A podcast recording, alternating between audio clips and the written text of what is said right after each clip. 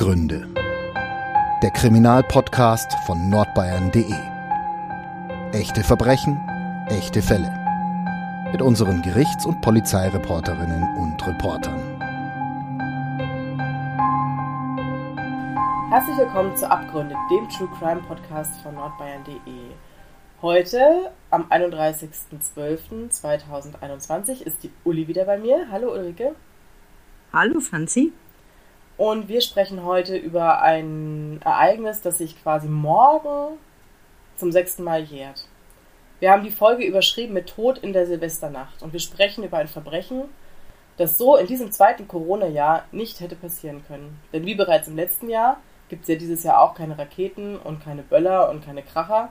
Das, dieses Verbot gab es schon im letzten Jahr an Silvester und es wurde auch da vorsorglich verhängt, damit sich niemand verletzt und es keine zusätzlichen Patienten in den Krankenhäusern gibt. So will man das Gesundheitssystem entlasten. Ja, genau. Aber eben damals, am 01.01.2016, wurde noch kräftig geknallt. Hat natürlich niemand an überlastete Krankenhäuser gedacht und es wurde geböllert und gefeiert und über diese Silvesterknallerei und diese feiernden Menschen wollen wir sprechen. Die waren nämlich eine Mit-50er zu laut. Es war ungefähr ein Uhr in der Nacht. Das neue Jahr 2016 war also noch keine Stunde alt. Da ist dieser Mann, den nennen wir jetzt mal Peter W., aus dem Schlaf gerissen worden. Das können wir uns gut bildlich vorstellen. Der saß nämlich in seinem Fernsehsessel und wahrscheinlich hat ihn ein Böller geweckt. Der stand auf, geht dann zum Fenster, schaut hinaus und er sieht draußen in der Nachbarschaft, wie Kinder Böller zünden und Raketen in die Luft jagen. Die Kinder lachen und Peter W. wird wütend. Und zwar wird er so wütend, dass er eine Waffe holt, sein Haus verlässt und auf die fröhlichen Kinder schießt. In dieser Nacht stirbt Jennifer. Sie ist gerade mal elf Jahre alt. Und wir haben wie immer aus Gründen des Persönlichkeitsrechts die Namen geändert. Natürlich wissen wir auch, dass die Namen der Beteiligten im Internet ganz einfach gefunden werden können, aber wir wissen ja auch, das Netz vergisst nicht. Und jedes Verbrechen ähm, berührt auch viele Menschen später, noch viele, viele Jahre. Und deshalb bleiben wir eben unserer Linie treu und schützen mit den geänderten Namen auch die Familien der Opfer. Ja, und wir sind heute im Landkreis Haßberge unterwegs. Haßberge ist der östlichste Landkreis im Regierungsbezirk Unterfranken in Bayern und wir sind hier im Naturpark Steigerwald. Die Landschaft ein Unterfranken, das Hügelland, alles sehr weich und malerisch und wir blicken jetzt auf ein Dorf mit etwa 450 Einwohnern ein friedlicher Ort. Dass hier jemand auf einen Menschen schießt, ich zitiere jetzt mal den Bürgermeister des Ortes von damals, könne er sich überhaupt nicht vorstellen. Aber genau das war geschehen. Und so hat eben das Jahr 2016 mit dem Tod von Jennifer angefangen. Von dem Zufallsopfer sprechen später die Richter der großen Strafkammer ein knappes Jahr später im Landgericht Bamberg. Und diese Hauptverhandlung, die hat dann im Dezember 2016 in Bamberg begonnen. Das Verbrechen hat nicht nur Leute aus der Region bewegt, sondern in ganz Deutschland hat es für Schlagzeilen gesorgt. Das Landgericht Bamberg verhandelte in einer Mordsache. Angeklagt war Peter W., und zwar als Mörder. Der Mann war damals 54 Jahre alt und er war Nachbar von der Familie von Jennifer. Und der hat eben die Elfjährige erschossen. Aber wie kann man bitte diesen unglaublichen Wahnsinn verstehen? Was ist denn Peter W. für ein Mensch? Ja, ich versuche mal mit einer Beschreibung der damaligen Situation und erinnere mich mal zurück an den Sitzungssaal des Landgerichts Bamberg. Und da sehe ich als erstes vor mir, der Peter W. trug also Handschellen an den Händen und auch an den Füßen war er gefesselt und wurde, man kann sich damit natürlich nur sehr mühsam bewegen und nur kleine Schritte machen, in den Saal geführt. Er hat einen graue Jacke getragen, Hoodie mit einer Kapuze und auf seinem Kopf saß zusätzlich noch so eine schwarze Baseballcap. Ich kann mich auch gut an die Eltern von der Jennifer erinnern, die nämlich als Nebenkläger auftraten, der Vater und die Mutter des toten Mädchens. Und die waren also wirklich jeden Tag im Sitzungssaal gesessen und die Mutter war immer schwarz gekleidet. Das jetzt nicht aus modischen Gründen, sondern sie hat ihre Trauer wirklich auf diese Weise sichtbar gemacht und kann sich das wahrscheinlich kaum vorstellen, was in jemanden vorgeht, der sein Kind verliert. Aber diese Mutter hat eben ihrer Tochter Jennifer damals das erste Mal erlaubt, Silvester überhaupt außerhalb zu feiern. Die war in der Nachbarschaft eingeladen, durfte bei einer Freundin übernachten und die Kinder und einige Familien aus diesem Dorf haben dann eben pünktlich zu Mitternacht auf der Straße geböllert. Und jetzt, als diese Hauptverhandlung dann beginnt im Landgericht Bamberg, war genau das der Moment, wo die Mutter von der Jennifer den Angeklagten, also der Mann, der ihr das Kind genommen hat, das erste Mal wieder sieht. Die haben wirklich den allergrößten Albtraum erlebt, den Eltern erleben können. Die haben ihr Kind verloren. Und jetzt sehen sie den Mann, der ihnen ihre Tochter genommen hat. Ein Mann, der sich über Lärm ärgerte, der Waffen hatte, weil er Sportschütze war und deshalb in den Keller gehen konnte, eine Waffe holte und auf die feiernden Menschen zielte.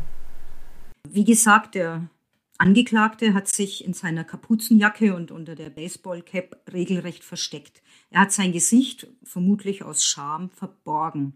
Justizwachtmeister haben ihn in den Saal hineingeführt. Und in der Anklage hieß es damals, Peter W. habe, Zitat, aus Wut und Ärger über den Lärm auf der Straße, Zitat, und über seine persönliche Situation auf die feiernde Personengruppe geschossen. Als der Peter W. eben in den Saal hineingeführt wurde, stand noch ein Mann neben ihm, der versucht hat, mit Hilfe seiner schwarzen Robe ihn vor den Fotografen, also vor dem Blitzlichtgewitter und vor den Kamerateams zu verbergen. Und dieser Mann war Thomas Dresen, der hat ihm auch geholfen, in den Saal hineinzugelangen.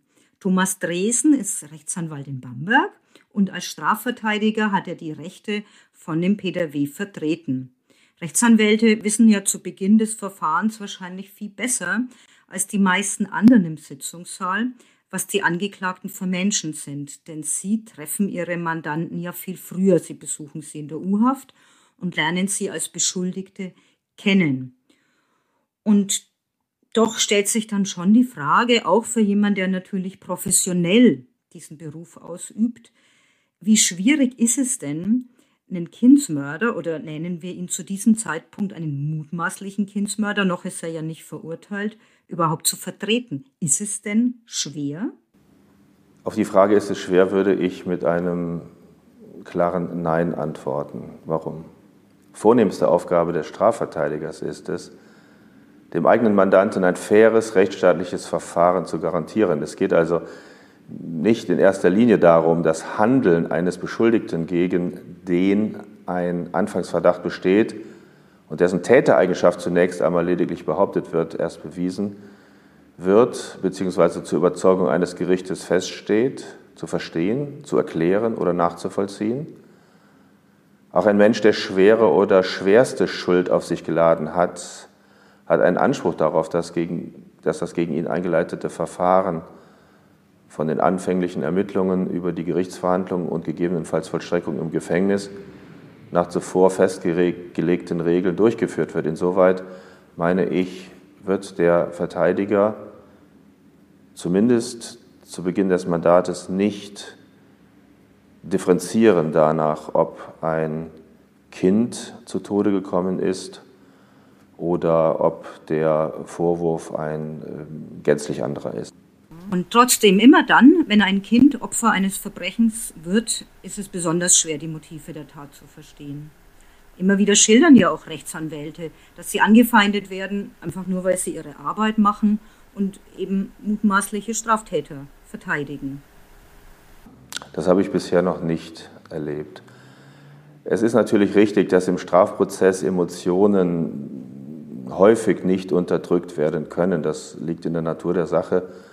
Das gilt für die Verfahrensbeteiligten, das gilt für die am Verfahren interessierte Öffentlichkeit. Aber ich denke auch, dass erfahrene Verteidiger damit umzugehen wissen und insbesondere nicht unnötig Öl ins Feuer gießen. Ich rede jetzt nicht von möglicherweise unfreundlich gesinnten Blicken im Gerichtssaal. Äh, davon darf der Verteidiger sich nicht beirren lassen. Das kommt regelmäßig vor. Aber ich denke mal, in der Regel trifft die sagen wir mal in Anführungsstrichen, Wut der Beteiligten, der Geschädigten, der Öffentlichkeit, nicht ihn, sondern den Angeklagten. Was regelmäßig passiert, ist, dass Zeugen auf Fragen des Verteidigers vielleicht patzig reagieren. Dann muss ihnen halt im vernünftigen Ton erklärt werden, dass der Verteidiger als Rechtsanwalt Organ der Rechtspflege ist und ihm ein Fragerecht zusteht. Also persönliche Anfeindungen habe ich bislang nicht erlebt. Bei Peter W. kam damals einiges zusammen. Man kann den jetzt wirklich nicht als sympathischen Menschen beschreiben der konnte keine Reue zeigen, man hat ihm Emotionen nicht angesehen, man wusste einfach nicht, ob er sich selbst leid getan hat, ob ihm klar war, wirklich in dem vollen Umfang klar war, was er überhaupt angerichtet hatte. Und noch viel schlimmer war, dass manchmal der Eindruck entstanden ist, als hätte er höchstens Selbstmitleid. Und dazu kam noch was anderes. Der Peter W. hatte als Fahrer gearbeitet, und zwar für die Justizvollzugsanstalt, genau für das Gefängnis Ebrach in Oberfranken. Dort gibt's eine Großbäckerei, die wird da betrieben, in der auch die Gefangenen arbeiten. Und das Brot, das die backen, wird zu den Gefängnissen im Umkreis ausgeliefert. Und das war der Job von dem Peter W. Das betont es deshalb, weil eben schon wichtig zu wissen ist, der war jetzt nicht im Wachdienst tätig als Vollzugsbeamter, sondern eben als Lkw-Fahrer. Und in der JVA in Oberfranken haben sich damals die Gefangenen natürlich empört, so nach dem Motto, wir sind hier eingesperrt und ihr rennt da draußen rum und erschießt Leute. Das war dann später übrigens auch der Grund, er ist ja noch immer im Gefängnis, dass man ihn in ein Gefängnis außerhalb von Bayern untergebracht hat. Und wie gesagt, dieses Verbrechen hat in ganz Deutschland für Schlagzeilen gesorgt. Nicht nur hier in unserer Region und ein nicht sympathischer Angeklagter, enormer Druck auch natürlich von den Medien, kann man sich schon fragen, ob gerade so ein Mensch den besonderen Schutz des Rechtsstaates braucht. Nun, die Antwort gibt Artikel 6 Absatz 2 der Europäischen Menschenrechtskonvention. Danach gilt, Zitat, jede Person, die einer Straftat angeklagt ist, bis zum gesetzlichen Beweis ihrer Schuld als unschuldig. Vorliegend hat der Angeklagte zur Überzeugung des Gerichts, das Urteil wurde von ihm angenommen, das schlimmste Verbrechen begangen, das man sich vorstellen kann. Er hat einen Menschen getötet. Auch wenn der Rechtsstaat eine solche Tat mit einer möglicherweise lebenslangen Freiheitsstrafe ahnden kann, ist die vom Gericht ausgeworfene Strafe doch immer erst Ausfluss der persönlichen Schuld – Gegenstand des Strafverfahrens ist auch die Überprüfung dieser persönlichen Schuld.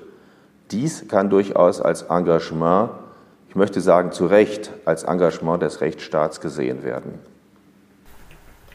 Mord kennt ja eigentlich nur eine Strafe, und zwar lebenslang. Und doch wurde Peter W. eben nicht lebenslang eingesperrt, aber auch nicht wegen Totschlags verurteilt. Woran lag es, dass die Richter eben die lebenslange Haft erspart haben? Ja, tatsächlich hat das Gericht zwölf Jahre und sechs Monate Freiheitsstrafe verhängt. Und wie du schon sagst, vor Mord gibt es ja nur eine Strafe, nämlich lebenslang. Trotzdem war es eben Mord, daran hat das Gericht keinen Zweifel gelassen. Doch Peter W. hat eben auch in einer ganz besonderen Situation gelebt. Und damit jetzt da kein Missverständnis entsteht, natürlich ist diese Tat entsetzlich, aber man konnte mit ihm eben auch Mitgefühl entwickeln. Der Peter W. hatte Maurer gelernt und das Haus, in dem er mit seiner Frau und mit seinem Sohn gelebt hat, mit seinen eigenen Händen gebaut. Viele Zeugen haben ihn als unauffällig beschrieben, ein unauffälliges Leben geführt. Er hatte aber auch keine Vorstrafen und war nie mit dem Gesetz vorher in Konflikt gekommen. Aber einige Jahre vor der Tat ist ihm das Leben vollkommen entglitten. Im Jahr 2010, das war damals an Weihnachten, hat ihn seine Lebensgefährtin verlassen. Und diese Zeit, Weihnachten, Jahreswechsel, Silvester, war für ihn sicher nicht unter einem guten Stern gestanden. Das waren für ihn keine frohen Tage mehr. Die Lebensgefährtin hat auch den gemeinsamen Sohn mitgenommen. Der war zum Tatzeitpunkt dann 15 Jahre alt. Und dieser Sohn hat ihm natürlich alles bedeutet. Und ab diesem Zeitpunkt ist es dann auch mit der Gesundheit von dem Herrn Weberg abgegangen. Er hat Krebs bekommen, er wurde viermal deshalb operiert. Es ist dann, äh, sein Zwergfell ist dann gelähmt äh, geworden. Es kam nie so richtig raus, ob das Folge der Krebserkrankung war oder auch ein äh, ärztlicher Fehler bei einer Operation. In jedem Fall hat sich dann auch dadurch der Magen verschoben und überhaupt was essen oder zu trinken war dem Herrn W. dann nur noch möglich unter Schmerzen. Das hieß konkret, bevor er überhaupt was essen konnte, hat er immer erst Schmerztabletten eingenommen. Und jetzt ist also die Lebensgefährtin weg und der Sohn ist weg und er ist da ganz alleine. Seit, mittlerweile seit 2010 und wir sprechen, wie gesagt, Silvesters 15, 16, sitzt also seit Jahren einsam und innerlich verbittert in dem Haus, das er für die Familie gebaut hat. Später hat man auch eine Depression noch bei ihm diagnostiziert und all dies, diese Summe beschrieb eben eine besondere Lebenssituation, die dann auch dazu beigetragen hat, dass das Gericht dem Peter W. die lebenslange Haft erspart hat. Und in jener Nacht, da kam die Wut über die Ruhestörung dazu. Und in der Summe führt dies nun dazu, dass der Gerichtspsychiater von einer erheblich geminderten Schuldfähigkeit des Peter W. ausgeht. Spielt ja auch der Satz im Zweifel für den Angeklagten mit hinein? Nun, die Tat stellte, wie das Gericht ausdrücklich feststellte, eine dem Angeklagte, Angeklagten wesensfremde Tat dar. Dieser war bislang nie negativ in Erscheinung getreten, wurde von den Menschen aus seiner nächsten Umgebung, Familie, Arbeitskollegen, Freunde als gutmütig, immer hilfsbereit und niemals aggressiv beschrieben. Zur Tatzeit befand der seit Jahren unter einer depressiven Störung leidende Angeklagte sich nicht ausschließbar in einem Zustand der verminderten Schuldfähigkeit. Das hat der psychiatrische Sachverständige so nach ausführlicher Exploration festgestellt und dem hat sich das Gericht angeschlossen. Also ich sage es jetzt mal ganz untechnisch. Wer auf eine Menschenmenge feuert, der muss auch damit rechnen, dass einer zu Tode kommt, oder nicht? Nach der Rechtsprechung des Bundesgerichtshofes gilt der Grundsatz in dubio pro reo, also im Zweifel für den Angeklagten, wenn nicht behebbare tatsächliche Zweifel bestehen, die sich auf die Art und den Grad des psychischen Ausnahmezustandes beziehen. Dies hat das Gericht vorliegend so gesehen. Insoweit gilt tatsächlich im vorliegenden Fall auch der sogenannte Zweifelssatz oder galt der sogenannte Zweifelssatz zugunsten des Angeklagten. Ja, das Landgericht Bamberg musste, also im Zweifel für den Angeklagten, prüfen, ob Peter W. vielleicht gar nicht in Richtung der Menschen, die gerade so fröhlich gefeiert haben, geschossen hat. Der Peter W. hatte zugegeben, dass er geschossen hat. Das war also unstrittig. Er hat auch zugegeben, dass er genervt war. Er hatte damals einen Kleinkaliber-Revolver, Kaliber Kleinkaliber 22 aus seinem Keller geholt und dann gefeuert. Er hat allerdings geschildert, dass er nicht in Richtung der Menschengruppe auf der Straße geschossen hat, sondern in die andere Richtung. Und da ist ein Wald. Und er hat eben behauptet, er habe dorthin geschossen. Das Ergebnis der Beweisaufnahme war von mir so interpretiert und gesehen worden, dass der Angeklagte mehrere Schüsse in Richtung des Waldes abgegeben hatte. Das äh, war ähm, von allen so gesehen worden, ähm, in Richtung des Waldes, wo sich keine Personen befanden. Ich bin davon ausgegangen, dass nicht ausschließbar ein Schuss sich unbeabsichtigt aus der Waffe gelöst und das in Blickrichtung des Angeklagten links vom Wald stehende Mädchen, das Mädchen stand ja bekanntermaßen in einer Gruppe, tödlich traf. Wenn dem so gewesen wäre, so meine These, dann erfolgte die unbeabsichtigte Abgabe eines Schusses nicht vorsätzlich, sondern fahrlässig. Das Gericht bewertete das Ergebnis der Beweisaufnahme anders.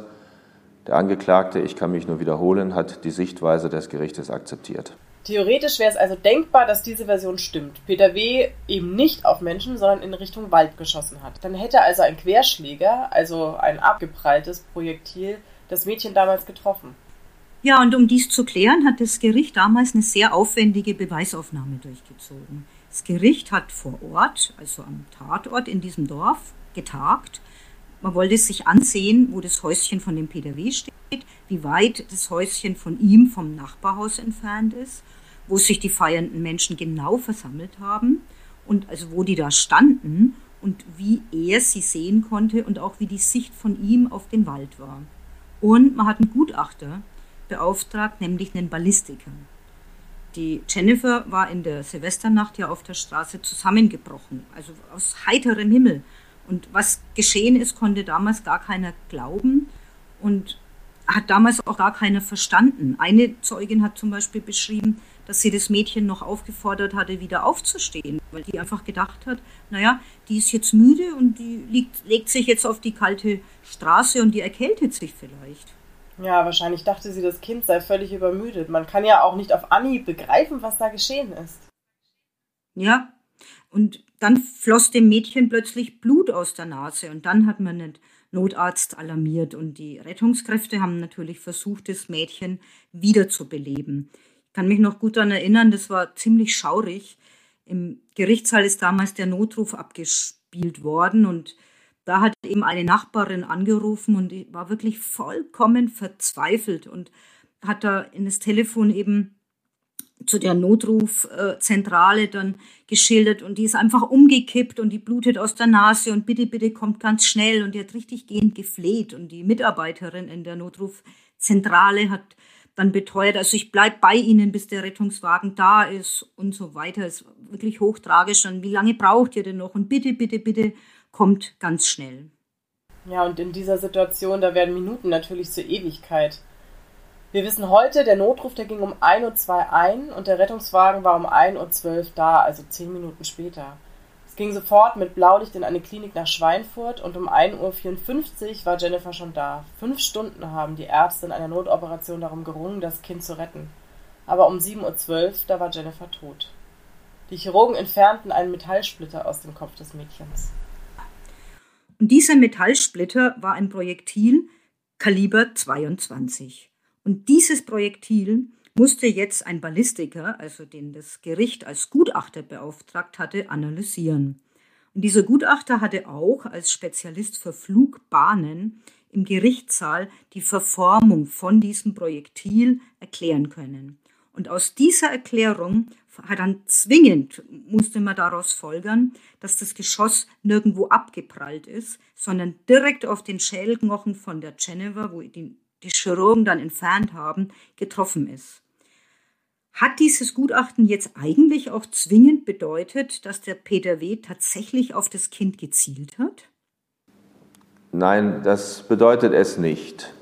Diskutiert wurde mit dem Sachverständigen, ob die Kugel nicht möglicherweise als Querschläger von einem Baum oder Verkehrszeichen abgeprallt sein könnte. Dies wurde verneint. Gegen einen gezielten Schuss spricht meiner Meinung dass der Angeklagte an einem ausgeprägten Zittern seiner Hände litt und von daher nicht zu erwarten war, dass ein gezielter Schuss überhaupt getroffen hätte.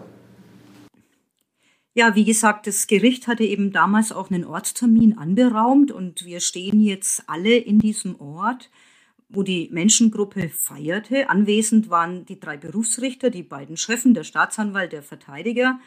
Und natürlich war auch Peter W. dabei. Der Peter W. hat wieder, damals erinnere ich mich gut, diese schwarze Baseballkappe tief in sein Gesicht hineingezogen, um sich zu verbergen. Und auch die Eltern von Jennifer standen natürlich dabei.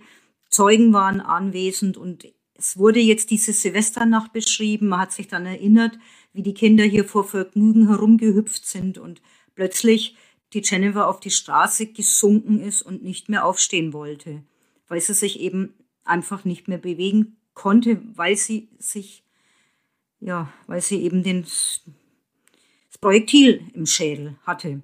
Ja, und bei diesem Ortstermin ist besonders aufgefallen auch ein weißes Kreuz, das an die Jennifer erinnern sollte und ins Erdreich gesteckt worden war. Das stand etwa 20 oder 30 Meter von den Büschen entfernt, die auf dem Grundstück von dem PW wachsen. Ja, und hinter diesem Gebüsch, da hat er wohl gestanden, als er schoss. Konnte er erklären, warum er geschossen hatte? Nur weil er genervt war? Der muss doch auch den Notarztwagen und das Blaulicht auf der Straße gesehen haben und dann vielleicht einen Zusammenhang zu seinen Schüssen gesehen haben? Er hätte doch eigentlich jetzt auf die Straße rennen können und sagen können, hey, ich habe in Richtung Wald geschossen, was ist passiert? Hoffentlich habe ich niemanden verletzt. Ja, das stimmt. Er hat tatsächlich später dann behauptet, dass er seine Waffe erst gereinigt habe und in den Keller gegangen wäre und das Blaulicht und so weiter nicht gesehen hat. Aber tatsächlich hat es bis 12. Januar gedauert, bis die Grippo auf ihn gekommen ist. Und in diesen zwei Wochen hat die Mutter von Jennifer öffentlich immer wieder gefleht über Medien, dass sich der Täter doch bitte melden möge. weil die natürlich vollkommen verzweifelt war und wissen wollte, warum ihre Tochter sterben musste. Der Peter W. hat sich aber nicht gemeldet und am 12. Januar ist er dann an seinem Arbeitsplatz in der JVA vorläufig festgenommen worden. Schon auf der Fahrt im Streifenwagen zur Polizeiinspektion hat er dann sinngemäß gesagt, dass er wohl irgendwie geschossen haben muss. Hat er so ein bisschen rumgeeiert und erzählte dann, dass er in der Nacht aufgewacht sei, den Revolver geholt habe, ihn geladen hätte, in den Garten gegangen sei und dann die Trommel leer geschossen habe. Und ganz bestimmt aber in die Luft und in, in Richtung Wald und ganz bestimmt nicht auf Menschen. Dann sei er wieder ins Haus gegangen, habe die Waffe gereinigt, sei dann in den Keller gegangen, also das eben auch als Erklärung, warum er das Blaulicht auf der Straße nicht gesehen hat. Und dann hätte er sich wieder schlafen gelegt. Das klingt jetzt natürlich eiskalt, aber gleichzeitig hieß es damals im Gericht, dass Peter W., als er da vorläufig festgenommen wurde, auch den Eindruck gemacht hat, dass er froh war, dass er jetzt endlich entlarvt war. Das ist eine sehr widersprüchliche Reaktion und ist die denn erklärbar? Erlauben Sie mir einen Ausflug in die ähm, Philosophie. Nietzsche sagte einmal, das habe ich getan, sagt mein Gedächtnis, das kann ich nicht getan haben, sagt mein Gewissen und bleibt unerbittlich. Endlich, nach langer Zeit, gibt das Gedächtnis nach. Der Angeklagte hat, wie er immer wieder beteuerte, in der Tatnacht möglicherweise nicht einmal mitbekommen, was er getan hat. Gegenteiliges haben die Ermittlungen und die Gerichtsverhandlung auch nicht ergeben. Zehn Tage nach der Tat, als er vorläufig festgenommen wurde, muss er zehn Tage und zehn Nächte darüber nachgedacht haben, was damals in der Silvesternacht passiert ist. Und ich denke, dass nach diesen zehn Tagen bei ihm das Gewissen über das Gedächtnis siegte und er seine Schuld eingestand auch sich selbst gegenüber. Liebe Ulrike, danke, dass du uns die Folge mitgebracht hast, auch wenn sie sehr traurig ist. Und wir verabschieden uns dann für dieses Jahr damit, würde ich sagen. Ja, und wünschen natürlich gerade an dem Tag wie heute alles Gute fürs neue Jahr, einen guten Rutsch, viel Gesundheit und freuen uns, alle Hörerinnen und Hörer im neuen Jahr wieder begrüßen zu dürfen. Genau, ihr wisst, wo ihr uns hören könnt über jeden möglichen Podcast-Player, iTunes, Spotify, YouTube, überall, wo ihr uns hören möchtet.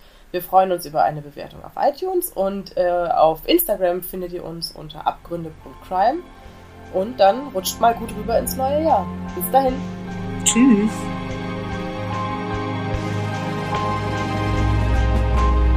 Mehr bei uns im Netz auf nordbayern.de